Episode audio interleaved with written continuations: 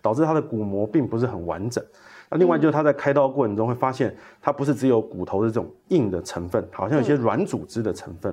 那一般骨头比较少出现软组织，就会不禁怀疑是不是有什么问题在当中。素卿姐这边的案例应该更多了。嗯，就是刚才讲的，其实因为他初期可能完全没有症状，那你摸不到，每个人都不一样，不明显，对不对？嗯，所以有时候一转移，那转移之后，这个时候你的症状才会出现。嗯，那。之前有一个，他是一个年轻人。那你知道，现在年轻人最常做的事就是晚上睡不着觉，不是去屋顶唱歌，是开始打电动。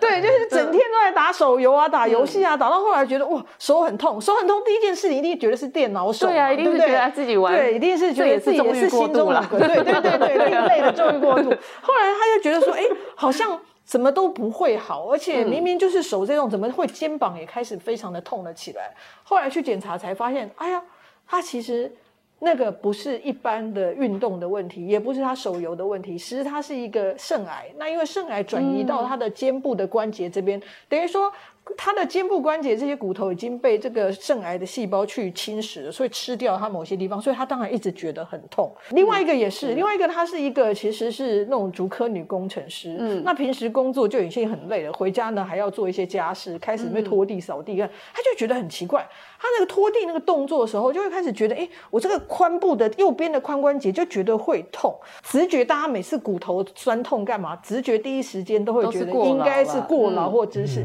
没有想到。拖拖拖，到后来真的痛到不得了，去就医才发现，哦，他也是，他也是肾癌，然后他转移到髋骨这边，所以髋骨也是被吃掉一些，所以才会那么痛。有一个最特别的，是一个黑道大哥，哦，那大哥就是。有一天，他就会发现，哎，怎么会附乳房附近又长那个湿疹？干嘛？你知道吗？一般的乳房附近湿疹就湿疹就是太热了嘛，对不对？对啊，对啊。那后来就发现，哎，好像也有一些肿块，这不得了，想说会不会是乳癌？男生，男性乳癌，这黑道大哥，这简直难以忍受。对 对。结果后来赶快去检查，去检查说，哦，幸好不是乳癌，太好了，不是。就哎，但是它是肾癌转移，所以这个癌症真的。大家真的为什么提醒大家四十岁以后要健检？就是因为他没感觉，嗯、一旦他又很会转移，转移出去很可能就就四处开花，比较严重的情况了。我要请教一下魏医生，就是呃，比如说肾脏有肿瘤，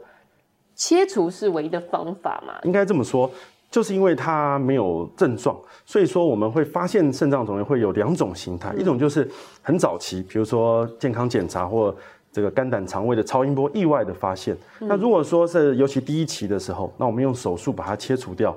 那么对于病人来讲，日后追踪只要没有复发，那事实上治愈的几率是蛮好的。哦，但是刚好相反的，就是说他因为没有症状，但是他已经发现的时候很晚了。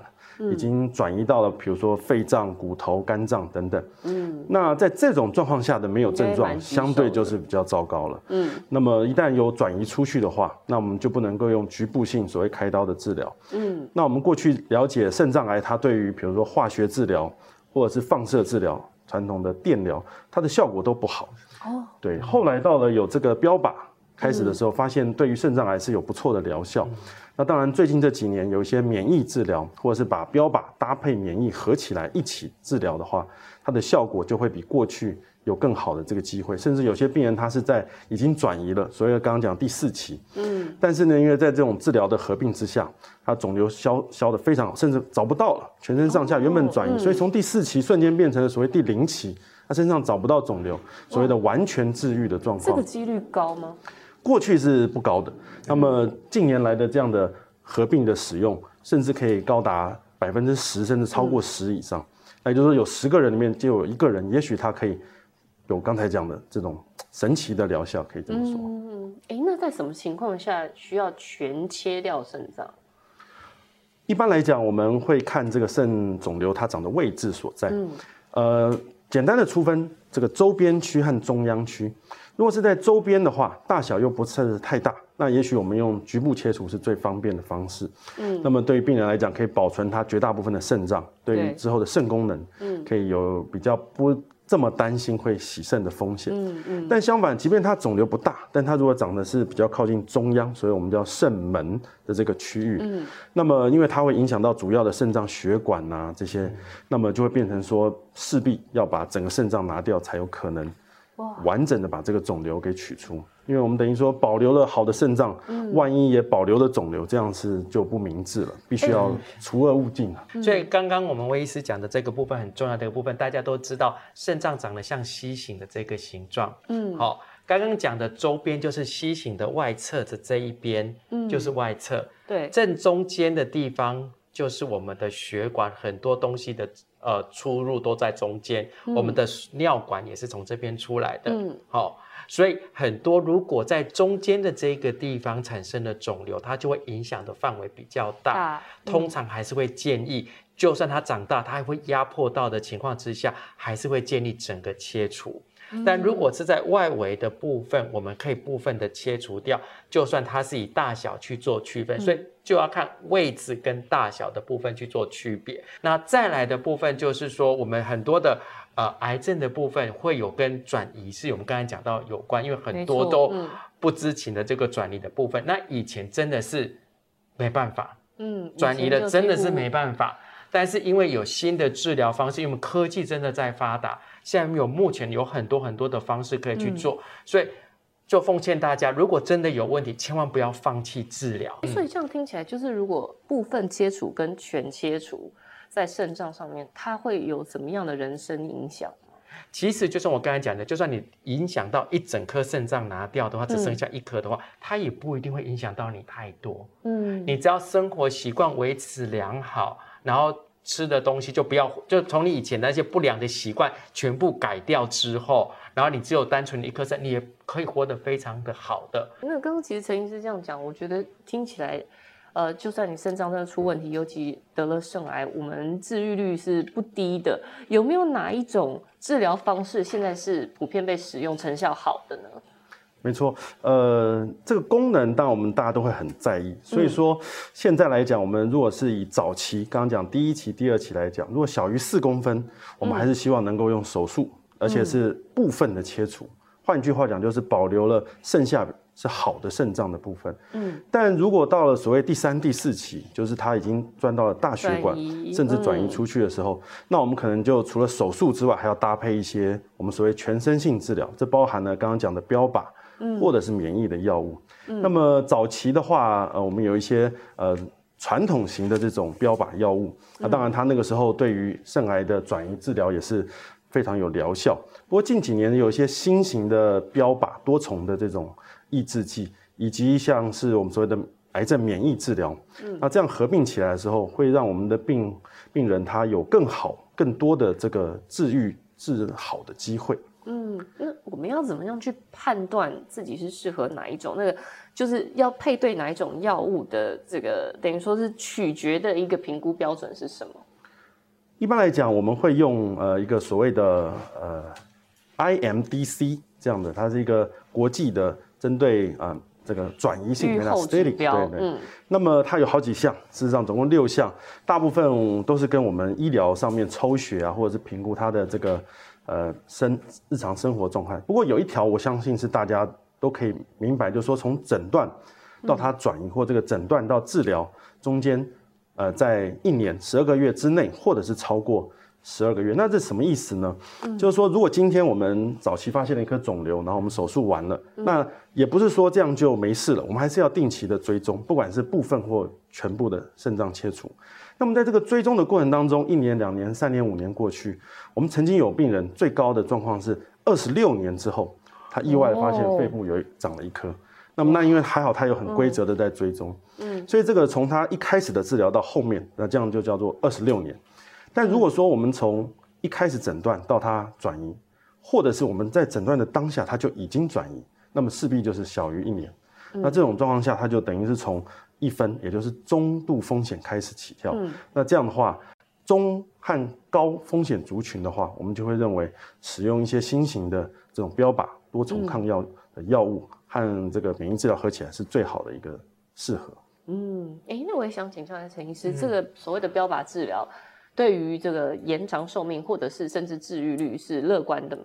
是，的确是乐观的，因为科技现在在发达的一个情况之下，嗯、我们现在可以针对肿瘤这个部分去做个直接非常针对它的一个处理。嗯、那我们刚刚讲到那个肾癌的部分跟大小有关，嗯、所以我们现在有新一代的药，它可以把。肿瘤的生长给抑制住，嗯，所以有一种是把肿瘤的生长抑制住的这个部分，让它不长大。嗯、那当然，我们也建议能够手术把它切除掉，那是很重要的一环。嗯，但是如果真的需要的话，需要配合这样子药物，医师会给你做这样子的一个建议。那当然，我们刚才素卿姐讲，就是说你去做检查之后，发现说癌症它会血流最丰富。对，因为它也要长大，所以我们在做的时候会打显影剂，看它血流量是不是很多。所以我只要把它的血流量给阻止掉，嗯，它没有血流，它没有营养，它就不会长了。把它饿死，把它饿死，对，就把它的这个生长的那个路线把它切掉，它也就可以就不会再长了。所以我们有一些血管新生的抑制剂，就不让这个血管再长出来，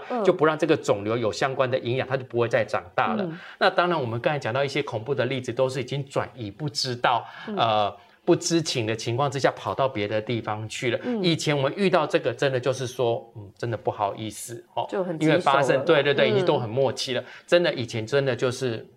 没有办法做任何处理。现在针对转移型的这个部分的肾癌的话，现在都还有药物可以去做处理耶。哦、哪一种药物啊？现在我们新一代的一些标靶的一些治疗，嗯、所以新一代标靶治疗的相关的用药也可以。嗯、所以我们当然不是。希望你就是放到那时候再来去就医，定期的健健检，对的，及早发现。但是很不幸，真的很不幸，真的是在不同的一种情况之下，发现你已经转移的情况之下，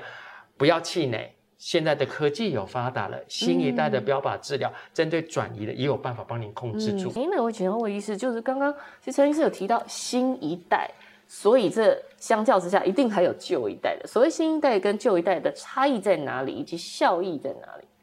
呃，就像刚才陈医师讲，主要是针对血管的抑制，嗯、那是肾脏癌它的主要的抑制。当然，它也不只是这样的抑制，包含它一些细胞凋亡的路径，嗯、包含它有一些这个肿瘤讯息的抑制。那么这种就是所谓的多方面的呃阻断的话，它造就了它所谓新一代的这样的。呃，名称。那么，所以新一代就是多方面，多方面，对，就是从它的主要的也切断啊，嗯、其他旁支会转移的一些因子也把它抑制。嗯，那么在临床的试验当中，报告显示出它的这个所谓风险因子零点四八，也就是说，有将近一半以上的病人，他们可以免于就是。疾病的恶化，甚至于死亡的这个情形，嗯、所以说这大概在新和过去的比较当中，我们会讲将近两个人就可以有一个有机会免于恶化，或者是免于死亡。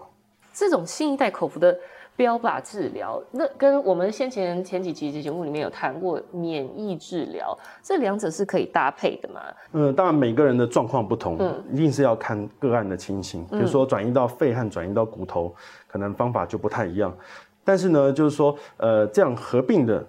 使用方式，的确造就了更多的我们刚刚讲完全治愈率，或者是对于疾病可以控制它，嗯，或至少不要恶化。嗯，那么过去的话，我们当然健保又给付了一些所谓传统的标靶药物，那么新型的药物过去健保还没有给付，那么最近的话，可能我们健保也会开放这个门槛，然后让这种新型的呃所谓标靶药物也有机会让我们的。全民在全民健保就可以使用。嗯、那当然，免疫治疗的部分，我们刚刚讲，呃，过去的话都是几乎要自费。那么我们两年前的时候，健保有条件的开通了一些，那但是是在所谓后线，就是第三线，呃，你第一线治疗、第二线治疗都失效之后，那么才可以用健保给付第三线。但是如果现在我们把这两种，也就是标靶和免疫合在使用第一线的话，也许就会在。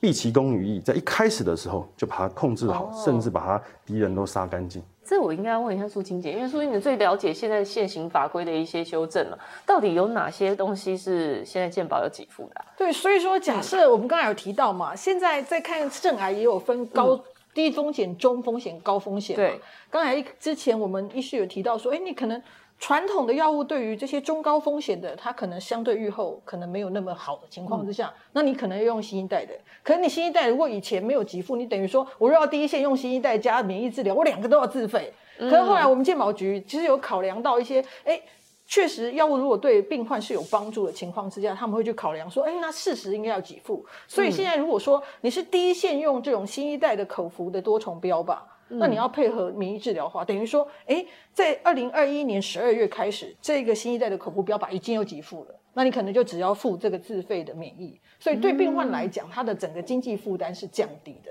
可是你可以期待的，呃，刚才的存活或者预后，你可能是有比较高的期待。所以对病患来讲，这等于说，事实上整个经济承负担低，但它的疗效可能比预期更好。那其实对政政府来讲，也是希望说，我今天给付了药物之后，它真的成效是好的，这样子整个两双赢的状况之下，我相信为了等于说，在接下来这样子的情况下，这些肾癌的患者他就有更多的治疗选项。嗯，所以现在听起来，其实呃，就是虽然肾脏出问题，也许是有一些增长的趋势，可是感觉起来它的治疗像以及甚至政府的配套措施是越来越完善的。所以我觉得很重要。今天听到三位专家的一个结论哦，就是真的提醒大家还是要做健康检查，真的是及早做健康检查，知道自己的健康状况。尤其是这些无声的器官，无论是肝啊、肾啊这些，其实真的是只能够透过检查，才能够真的精准发现自己的问题。这是我们今天得到最好的一个结论。非常谢谢今天的三位专家。那虽然说肾脏癌并不是台湾的这个十大癌症死因，没有到。听起来大家这么耳熟能详，可是的确它是一个无声的器官，大家还是要关心它。而且如果您及早发现自己的肾脏有问题，就刚刚三位专家讲的。其实治愈率是非常高的，也不太会真的完全影响生活。您还是有很乐观的路可以继续走下去。好，希望今天的云端保健室对您有很大的帮助。那休息一下，我们等一下也有好好乐活要带大家一起做健身操，马上回来。